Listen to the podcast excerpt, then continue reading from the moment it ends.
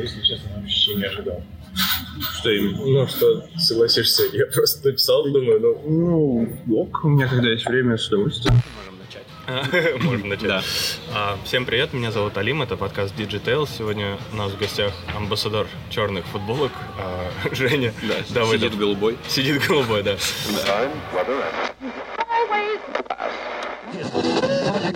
The white zone is for immediate. Какие примерно вопросики будут? Вопросы э, разные, но по большей части я бы не хотел вообще спрашивать про пышечную. Ну, ей тут два с половиной года. Да. Я э, посмотрел, у тебя, получается, вс- всего два таких интервью. В принципе, ну, часто приходят запросы на поболтать. Про, про интервью приходят достаточно часто запросы, просто у нас есть достаточно большое количество людей, которые эти интервью может дать, и поэтому я люблю экономить свое время, и сам очень редко даю. Ну, то есть я даю только если это там вот прям как-то удобно по графику прям совпадает, я такой, окей, почему бы это не сделать. А так в основном у нас, э, ну, во-первых, в первую очередь интервью, естественно, приходит публичным первым лицам компании. Я, ну, несмотря на то, что я управляю агентством, я являюсь генеральным директором, Более публичного я, да, у нас более публичные лица, это Саша и Алина. Ну, вот бы, это так, в принципе, поделено было изначально, и мы от этого сильно не отклоняемся. Если зайти даже в какой-нибудь аккаунт Setters, да абсолютно любой, в Telegram, в Instagram, в Facebook, э, мое лицо вообще мало где можно наблюдать, ну, кроме самого сайта, на котором просто написано, что это где-нибудь. Вот. И я занимаюсь там только собственными площадками, где-нибудь на Facebook что-нибудь публикую, там, у себя очень изредка, там, один-два раза в месяц, то есть у меня такой очень редкий контент-план. Вот. А девочки, они являются публичными лицами. Ну, им это нравится, они от этого кайфуют, поэтому мы это не меняем. Мгм.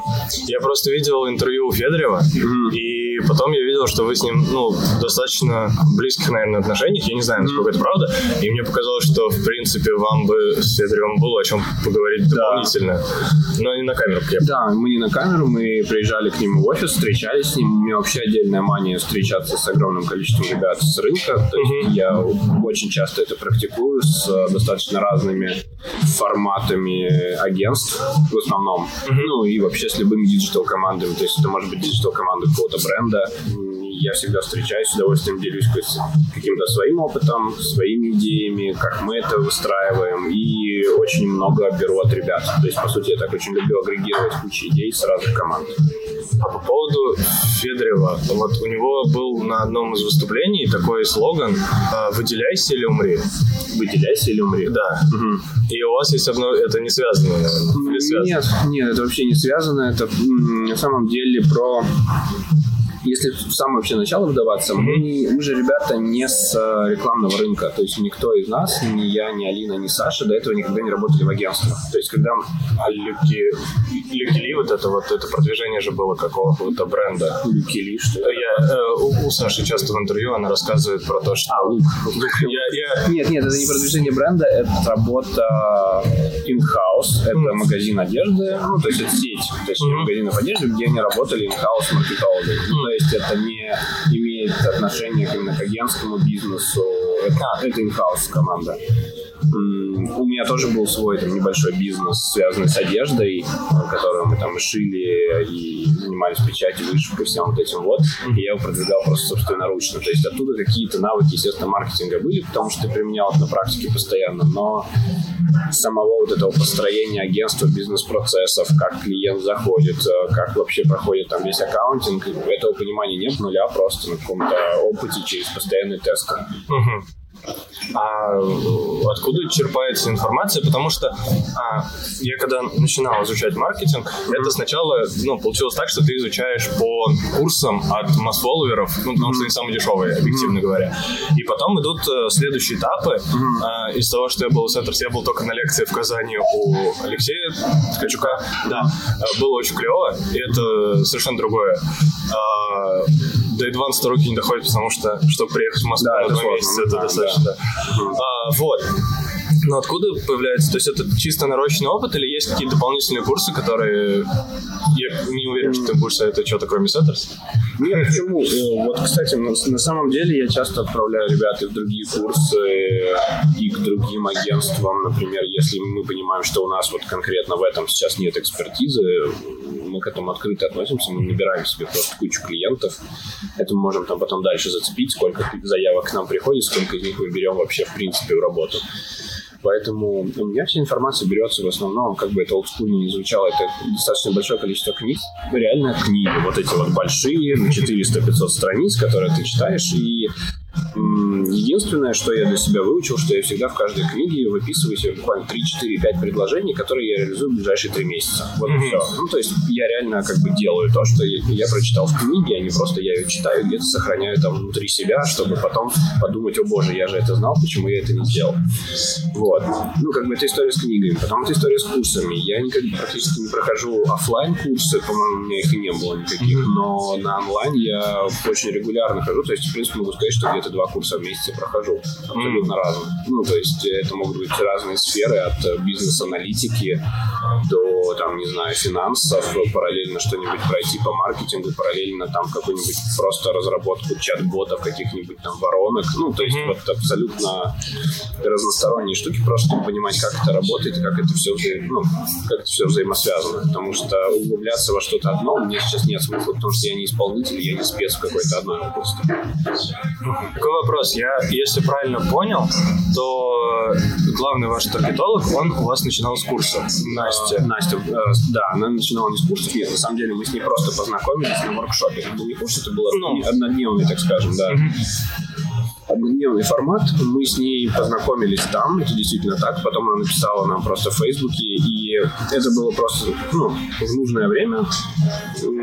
Она написала сообщение, мы говорим, да, давай приходи. И, в принципе, мы договорились в тот же день. Она уже на следующий день э, изучала, как у нас это все устроено, и начинала работу. То есть у вас есть люди, которые прошли ваши курсы и попали в руководство компании Setters? Есть, но я не могу сказать, что это является какой-то вот прямо, если ты не прошел курс, значит ты к нам не попадешь. Ну, это ну, то есть это же можно и в обратную сторону, если ты уже к нам попал, все, все курсы бесплатно. Кстати, ну такая тоже фишка, что каждый сотрудник может всегда приходить на абсолютно любое мероприятие, от конференции до какого-нибудь большого сложного курса абсолютно бесплатно. Это очень ну, круто. Есть еще парочку заготовленных Давай. вопросов. А, о, вот. Был ли у вас какой-нибудь референс-террорист? Ну, то есть клиент, который а, хочет как вот у тех, и все, и вот он вот уперся, и вы с такими, например, вообще начинаете работать, и как с таким на начальных этапах, потому что... Ну, я могу сказать так, к сожалению, на начальных этапах э, сложно отказаться, mm-hmm. потому что у тебя нет какого-то ресурса, нет понимания загрузки, у тебя вообще ничего нет, тебе просто надо заработать сколько-то денег, чтобы все это выжило. Mm-hmm. И там часто приходится не усложнять себе очень сильно жизнь, отказываясь просто от всех, потому что они хотят какие-то референсы, а попробовать аргументировать, и если уж совсем не получается, э, сделать, но всегда вот прям регулярно думать о том, как все-таки это исправить. Потому что есть такая очень частая ошибка, что вот я сейчас отработаю с какими-то э, mm-hmm. ребятами, которые там эмоци... просто там эмоционально, не знаю, не, не доросли до того, чтобы управлять командами. Mm-hmm. Очень часто бывает это, такое, в принципе, в сфере, потому что очень много людей приходят а, отовсюду. Ну да. И без какого-то внятного бэка, которые не могут нормально написать письмо, которые не могут э, адекватно разложить таймплан. Ой, спасибо. Приятно. На самом деле история с э, тем, что кто-то приходит и говорит, сделайте мне вот так вот, mm-hmm. ну, это лучше, чем история, когда кто-то приходит и говорит, сделайте мне вообще что-нибудь, я не понимаю своих целей и задач, mm-hmm. просто вот что-нибудь не сделать. Самое страшное, когда человек не понимает свои цели и задачу. Как он хочет это сделать, если у него есть уже внятное представление, на самом деле это, это не самая худшая ситуация, потому что ее можно чуть-чуть докрутить, ее можно чуть переработать. Действительно, если она будет работать вот на эту цель, с которой пришел изначально, ничего страшного в этом нет по поводу целей и задач хотел историю рассказать, не знаю. А, в принципе, с Setters я познакомился очень странным образом. То есть я в Гугле начал искать э, различные ролики, мне просто необходимо было какое-то обучение. Я нарвался на ролик, где, видимо, это какой-то был курс твой, там он часа полтора идет, для проект менеджеров mm-hmm. э, там он трехлетний, да, то есть это фактически в начале, э, mm-hmm. э, я не знаю, он до сих пор остался в Ютубе или нет, я его на всякий случай скачал. Mm-hmm. Э, и вот эта история с бренд awareness, support и sales, которая mm-hmm. там была, насколько часто это перемешано и насколько сложно клиенту объяснить, что вот сейчас, я думаю, этой проблемы нет. То есть, что клиент не понимает, что он хочет, потому что клиенты немножко другие. Но на первоначальном этапе Ну, на самом деле, если вот ты был на лекции, на лекции Алексея Ткачука, он, очень, он очень четко переводил абсолютно любые запросы да. от небольших брендов, которые все равно всегда подразумевают продажи, им больше, их больше не интересует ничего. Как бы они ни говорили, что им нужно выстраивать имидж, ну, скорее всего, если у ребят там недостаточно еще большая выручка, не выстроены бизнес-процессы, э, нет, э, ну, внятного там, сквозной аналитики, нормального выстроенного маркетинга, они просто хотят от тебя продаж. И они приходят вот только за этим, а зачем больше? Как только компании к тебе приходят уже чуть побольше, у них появляется очень много специфических задач, то есть это уже управление репутацией, это уже работа как раз вот с имиджем и с восприятием. Очень часто сейчас приходят, и эти запросы очень сильно увеличились по работе с HR-брендом. То есть мы показываем компанию как крутого работодателя, которому интересно прийти на работу и вершить с ним классные дела совместно. Вот. Поэтому, ну, на первоначальных этапах всегда понимаете, что в первую очередь люди хотят э, так называемый перформанс-маркетинг просто на продажу. Поэтому делать для них э, бесполезный контент, который увидит 16 человек, ну, в полумертвой группе, это не круто. А бренд Setters, который продвигается в социальных сетях, он э, больше как HR-бренд или как э, раскрутка себе? Потому что я не думаю, что ну, самое популярное диджитал-агентство с точки зрения узнаваемости, что вам нужно еще удивлять клиентов. Ну, то есть оно нужно, но не так сильно, как привлекать новых крутых специалистов. Смотри. Или я что-то не понимаю. Нет, на самом деле у Сеттерса очень много разных площадок. А, Мы только вчера вот проводили собрание. У нас а, ежемесячный бюджет на собственный только маркетинг, он где-то миллион двести сейчас. Это фонд оплаты труда, плюс там небольшие медийные бюджеты. То есть на продвижение там, по-моему, 12 площадок у нас всего. Ну, то есть достаточно много. И у каждой из этих площадок есть своя глобальная цель. То есть, э, если посмотреть там абсолютно на все наши площадки, там разнится контент немного, а, им занимаются разные люди. То есть, к примеру, ВКонтакте, Инстаграм ведет одна команда, Facebook и Telegram, email рассылка ведет вторая команда, YouTube ведет третья команда, Instagram Setters Education первая команда, которую я, вначале забыл рассказать. Есть еще два сайта непосредственно. И, и что-то еще я забыл, я уверен, но они все есть, и у них у всех есть очень внятные свои цели, на которые они работают. В основном они работают, если вот просто разложить там стандартный АИД, ну, АИДа, вот это прекрасное, то они работают как раз э, attention, ну и, и, короче, заинтересовать и привлечь внимание. То есть мы до сих пор работаем на этих уровнях воронки, э, потому что как бы ты не пиарил агентство, прямые продажи это очень тяжело выливается. Если у тебя дальше нет простроенного нормального процессинга, как ты будешь продавать, какие, какая у тебя есть продуктовая линейка, что конкретно ты можешь предложить, а, как будет выстроен вообще весь этот процесс, то ничего не случится. Ты будешь просто очень узнаваемым агентством, у которого а, будет много подписчиков. Все, это не превращается в продажи и в прибыль в прямом ее понимании. Вы сейчас самое популярное агентство в социальных сетях? Или это зависит от соцсети? В России, да, в СНГ, по-моему, тоже. Ну, если мы просто берем по подписной базе конкретных э, всех наших площадок соединить. И если говорить про мир, нет, есть э, ребята популярнее, постарше в несколько раз, которые... Популярнее это, например, Ну, я могу называть там десятки, но взять какой-нибудь Дрога Файв или Вейден Кеннеди, которые, ну, ребята, которые придумали Just Do It для Nike. Да, у них, да, у них достаточно большие подписные базы, но это огромная сеть, у которых куча офисов по всему миру, и как бы это пока немножко другой формат. и вы не хотите превращаться в такое агентство? Сетевое? Да. На данный момент у нас нет такой цели. Ну, сетевых агентств же очень много. То есть в России на самом деле практически весь рекламный бизнес принадлежит сетевым агентствам. Маккин, Гилви, вот эти агентства. Я бы... Ну, смотри, есть э, OMD Group, есть э, Publicis, э, есть э, Aegis, есть Изобар. Ну, то есть достаточно большое количество сеток, в которых, ну, у которых есть много агентств внутри. Ну, то есть это там группировка из 5-15 агентств, которые берут большую часть рынка. То есть вот, очень большая часть рынка поделена просто вот между ними, между сетевиками. У меня есть вопрос по поводу седерщины. Ну, то есть я для себя зачем-то вывел этот термин. А в формате того, насколько часто я встречаю аккаунты, которые, ну вот, а, объясню немножко контекст ситуации. В Праге, как social media маркетинг, как формат, он зародился только вот недавно, если брать большой, широкий спектр э, соцсетей, потому что там был в основном Facebook, и в Инстаграм начали залазить иммигранты, потому что мы, э, иммигранты видят, что в России это работает, в Америке это работает, и таким образом, ну, давайте попробуем, чего бы нет. А, как телеграм-каналы особо не развиты и все такое. И э, очень много агентств, которые продвигаются в Инстаграме, они прям, ну, обновляйся или умри, как у вас на сайте написано. То есть э, что-то новое.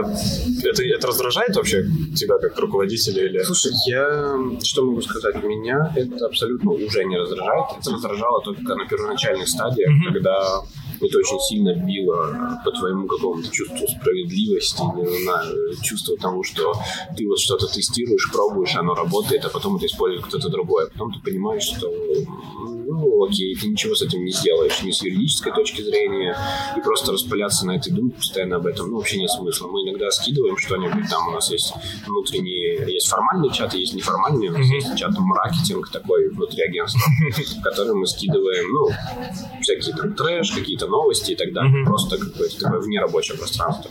И туда очень часто скидывают какие-то либо очень похожие агентские аккаунты, либо очень похожие профили, которые просто там напрямую копируются ну, вплоть до шрифтов, вообще до всего. И ну, мы просто там два раза улыбнемся, поставим две скобочки и все. Мгм. Но это уже не, не такое. Нет, и бывают отдельные случаи, когда, к примеру, там полностью копирует наш э, лендинг прямо с, полностью с нашими предложениями, просто меняя фотки спикеров на фамилии. Ау. Да. Это больно. Ну, нет, просто Это просто когда используется наш верстиль полностью Мгм. и так далее, тогда мы отправляем, э, у нас есть юрист, который этим занимается, она отправляет там претензию. Э, Обычно все убирают, то есть какого-то жесткого конфликта у нас еще ни с кем такого не было, чтобы мы прям судились, Ну, честно, мы взяли у вас бриф. Очень понравился. Это Ну, ну, так в этом нет проблем. У нас одна из основных миссий вообще агентства стать таким диджитал маяком для всех агентств, как минимум в России. Мгм. То есть это такая, знаешь, глобальная Мгм. одна из целей. И мы именно для этого делаем кучу полезного материала во всяких, ну, в нашей там группе ВКонтакте можно накачать кучу каких-то чек-листов. Мы же тратим на это достаточно, достаточно большое количество времени. Там в Телеграме, если увидеть, сколько карточек мы делаем, сколько мы в это сил вкладываем, можем пролистать там материал на 120 страниц PDF, собрать это в 6 карточек, потратить на это 3 дня, но мы делаем какую-то полезность для людей. И мы понимаем, что мы ее делаем для того, чтобы ее брали, чтобы ей пользовались. Поэтому нам, наоборот, скорее приятно, что этим пользуются. Мгм. Но никогда просто копируют ферсти. Ну, скопировать ферсиль это как-то совсем не Да. Я не знаю, насколько это сейчас будет. Мне показалось это забавно. Спроси, какой у тебя сотовый оператор. Окей. Сотовый оператор у меня сейчас Билайн. А, Да, последние просто когда 10 готовился лет. к интервью, а, во-первых, ну, кейс мегафона, это понятно, и потом я начал листать, Там еще МТС. да, и там МТС, и я такой, вы с Теле2 не работали? Два нет. А, Нет, на самом деле, если мы говорим про какие-то такие форматы взаимодействия с разными конкурентами, ну, если ты зайдешь на любые большие крупные агентства, они тоже собирают всю эту перчатку Таноса, потому что ну, рынок так устроен, что в любом случае там каждые там, пару лет меняется полностью бренд команда, она приходит в новое агентство. Мгм. Плюс, ну, один, один мегафон может работать одновременно там, с 20 агентствами. Ну, то есть там нет такого формата, что они работают, у них столько задач, они абсолютно разные, у них есть там ивенты, у них есть поддержка там регионов, к примеру, под- поддержка там в столице каких-то отдельных да, мероприятий, отдельно социальные сети, отдельно, может быть, там, ну, любая там телевизионная реклама, отдельно креатив. Ну, то есть, это все обычно разные подрядчики. То есть, это редко закрывает себе прям вот один, одно агентство, которое делает все. Потому что там нереальные объемы работы, и нужна там такая не- невероятная огромная команда, что мало кто может справиться. Поэтому вот эта история добавить себе логотипчик на сайт, ну, на любого адекватного клиента, ну, это уже не, не- не производит вау-эффекта, потому что он понимает, что условно там для какой-то супер большой компании типа Гугла мы могли сделать там небольшой спецпроект, не знаю, там за миллион рублей один раз поработать и все. И нельзя сказать, что это супер круто, о боже, мы работали с Гуглом. Ну, то есть это ничего стратегического, ничего супер важного, это просто небольшой спецпроектик, который мы сделали. Mm-hmm. Поэтому, ну, то, что у нас там на сайте, там очень много конкурентов пересекающихся, если заметить, у нас там есть холдинг L'Oreal, к примеру, у нас есть там холдинг Кати, Никсон внутри L'Oreal, ну, L'Oreal и Кати, и еще один холдинг, и все окей. Ну, не все же знают структуру всех брендов. Mm-hmm. Вот, в L'Oreal на самом деле несколько десятков брендов достаточно больших. Ну, там Maybelline, Dior, X, Urban Decay, ну, короче, куча-куча-куча всего Lancome.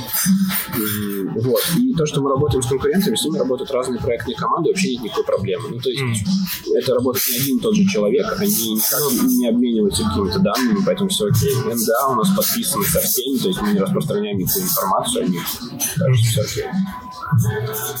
Последний кейс, который был выложен, это был техникум? Да, да, да. Это в смысле того, что вы прекратили работу именно нет. с техникумом? Нет, нет, мы работаем на технике. Просто у нас было два года с момента старта, ага. и мы решили просто, почему бы не собрать все механики, которые мы реализовали за это время, в огромный лонгрид на сайте, опубликовали его и все. Это один из немногих ресторанных проектов, с которыми мы продолжаем работать. Сахалин не ваш? А, нет, Сахалин сейчас не Не сейчас, сейчас не Там просто я листал и видел очень много фотографий, похожих да, на да, стилистику. Да, да, да. Агентство. Ну, это на самом деле один холдинг. Ну да, это White Rabbit. Да, да, это White Rabbit. Поэтому с ресторанной сферой у нас там буквально пара, там, тройка клиентов, и все. Хотя раньше это было, наверное, процентов 40 от нашей выручки, то есть у нас было очень много ресторанных клиентов. Ну, как это с ростом агентства, с ростом процессов, просто наша проектная команда не подойдет сейчас для того, чтобы вести э, ну, небольшие проекты. Нет, ну, потому что ресторанные проекты небольшие, у них есть, там, не знаю, 40-100 посадочных мест. У них есть определенная выручка в месяц, и они не могут э, себе там позволить какие-то огромные креативы, проекты и так далее, потому что им больше не надо. Ну, у них есть очень четкое ограничение по посадке, и ты там так скажем, не развернешься, как большое агентство. Но так как мы очень круто с ними общаемся, там прекрасная вообще команда, мы с удовольствием продолжаем вести именно вот эти проекты, но новые не берем. Не берете? Небольшой блок личных вопросов. Ты себя считаешь интровертом или экстравертом? Ну, да. смотря что подразумевать под интровертом и экстравертом. Как я воспринимаю вообще две эти фразы? Для меня интроверт — это человек, который получает условно всю энергию и силу, когда он находится один, наедине с собой. А экстраверт — это чувак, который получает силу, когда он общается с людьми, где он, наоборот, заряжается. Если подходить по такой методике, я очень жесткий интроверт, потому что если я выступаю на какой-то лекции, на каком-то даже нашем внутреннем собрании на 100 mm-hmm. человек, через э, там, полтора-два часа я просто могу сесть и сидеть три часа, ничего не говорить и смотреть в, в пустоту, потому что меня это очень сильно разряжает. С точки зрения того, могу ли я разговаривать с людьми, э, не боюсь ли я. настолько ну, же. Но мне по долгу службы, так скажем, по работе приходится очень много, ну, очень много, в принципе, общаться, разговаривать mm-hmm. с людьми. И тут моя интровертичность, назовем это так, скорее даже помогает, потому что ты такой более эмпатичный mm-hmm. и общаешься с человеком не поверхностно в формате «О, привет, 10 минут поговорили, ты пошел к следующему, mm-hmm. чтобы с ним пообщаться». А ты можешь действительно разобрать с ним проблему, что-то обсудить, прийти к какому-то решению. Ну, я считаю, это круто, и это помогает мне в работе. И как с таким, ну, складом mm-hmm. управлять официально самым а, шумным агентством? А, слушай, но это не разряжает да. каждый день? Ну, то есть как-то... Нет, но ты же должен быть каким-то... Смотри, если очень коротко, такая основная роль лидера – это снижение неопределенности будущего для команды. Ну, то есть вот это если вот прям убрать вообще всю фигню, которая есть, и сказать вот именно про того человека, который направляет куда-то, чтобы все понимали, куда мы идем. Ну, самое главное, как бы, в принципе. И я не считаю, что в этом есть какая-то сложность, потому что я являюсь тем самым островком спокойствия и залогом адекватности, который есть. Ну, в принципе. И я как бы как финальная точка, которая может максимально быстро принять решение. У нас вся управленческая система, то есть у нас сейчас уже 137, по-моему, человек, достаточно много, сейчас скажу точно. Кажется, вы не до конца успеваете за новыми людьми уже. Я сейчас просто, да, у нас 137 человек на данный момент. Зато у нас ведет, ведутся все циферки, да, мы можем посмотреть. Mm-hmm. И да, это сложно, потому что у каждого есть свое мнение. Плюс mm-hmm. очень много ребят из творческой сферы, из креативной. Это тоже ну, кто бы что ни говорил, налагает, э, налагает, э, Накладывай. да, спасибо. А, Эта вся история накладывает э, такой ну, отпечаток, что действительно немного сложнее управлять командой, потому что она очень четко делится на условных там творцов и исполнителей. И каждому нужен абсолютно свой подход. Это разные ребята с точки зрения управления, в принципе. А, И у нас вся структура построена на так называемой там, авторитарной демократии. То есть, принципе, у нас абсолютно все, все решения принимаются на локальных уровнях. То есть ребята сами понимают, каких клиентов они хотят сейчас брать, каких нет. У нас есть огромное количество от- отделов, которые вообще живут чуть ли не сами по себе, как маленькое агентство внутри агентства. Ну, то есть все выстроено таким образом, что решения принимаются на местах.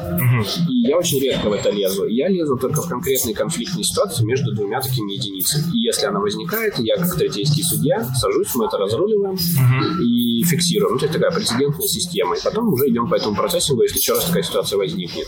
То есть, э, но когда я сижу как третейский судья, я уже являюсь немного диктатором, потому что тут уже я понимаю, что именно мое решение будет финальным 100%.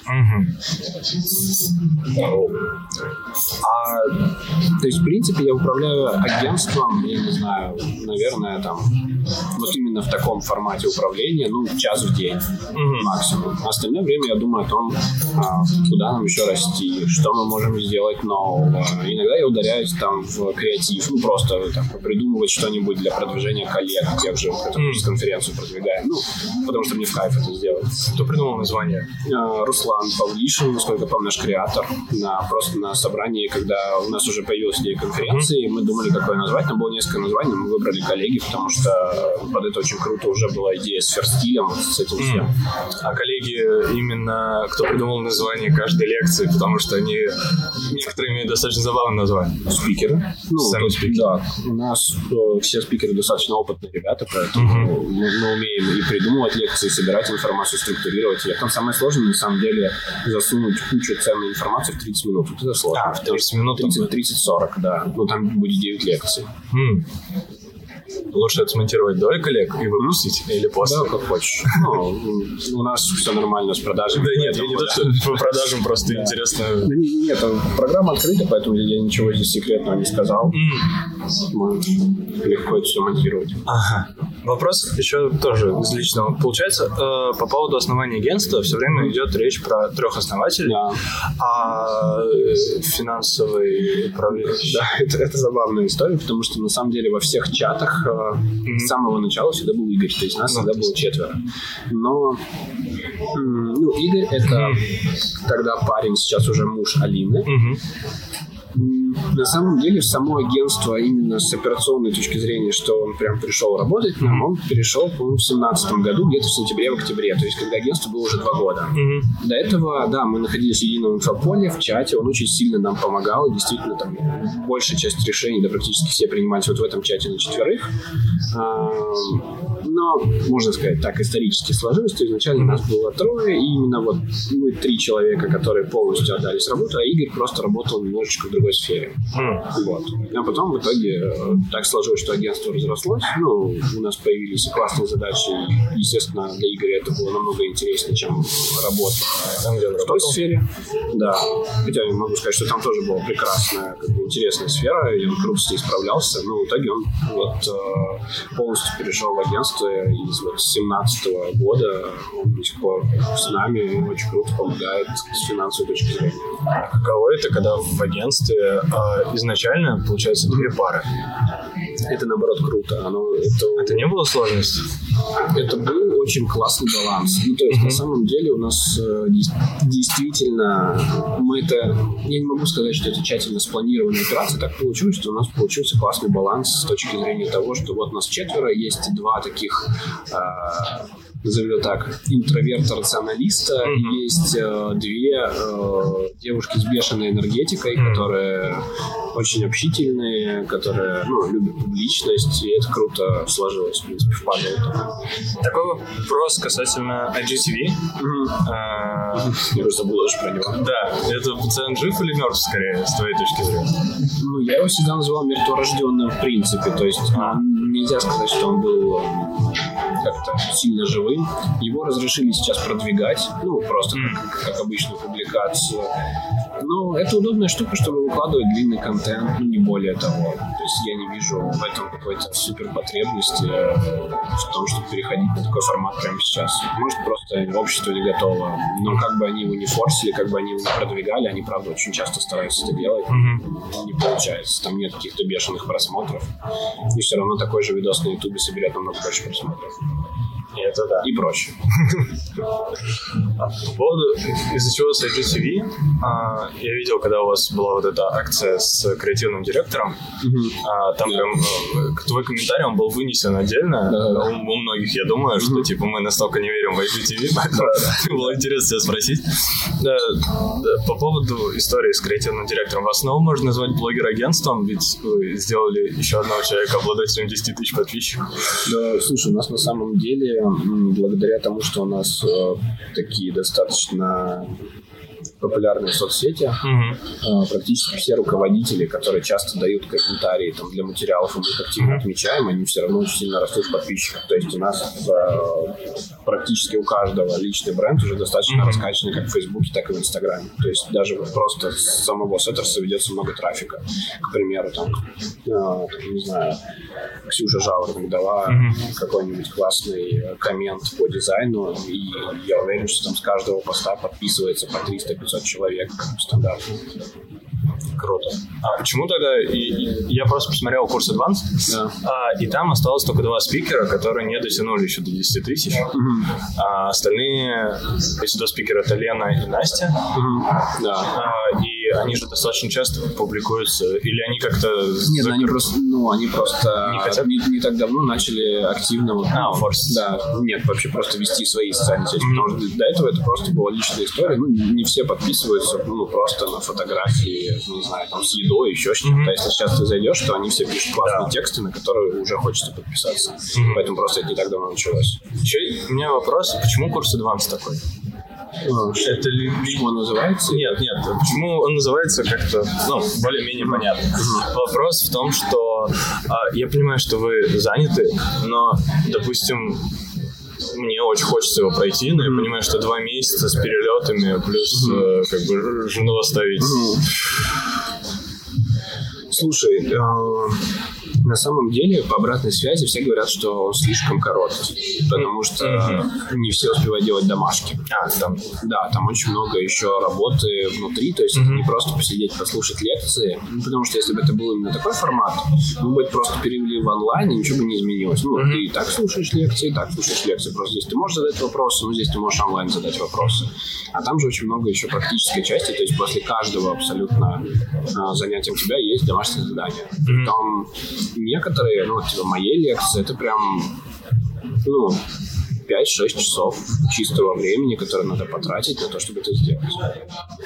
Да, поэтому формат, что мы все это в неделю умещаем, это будет просто там, знаешь, 9 лекций подряд, ну, очень сложно. Мгм.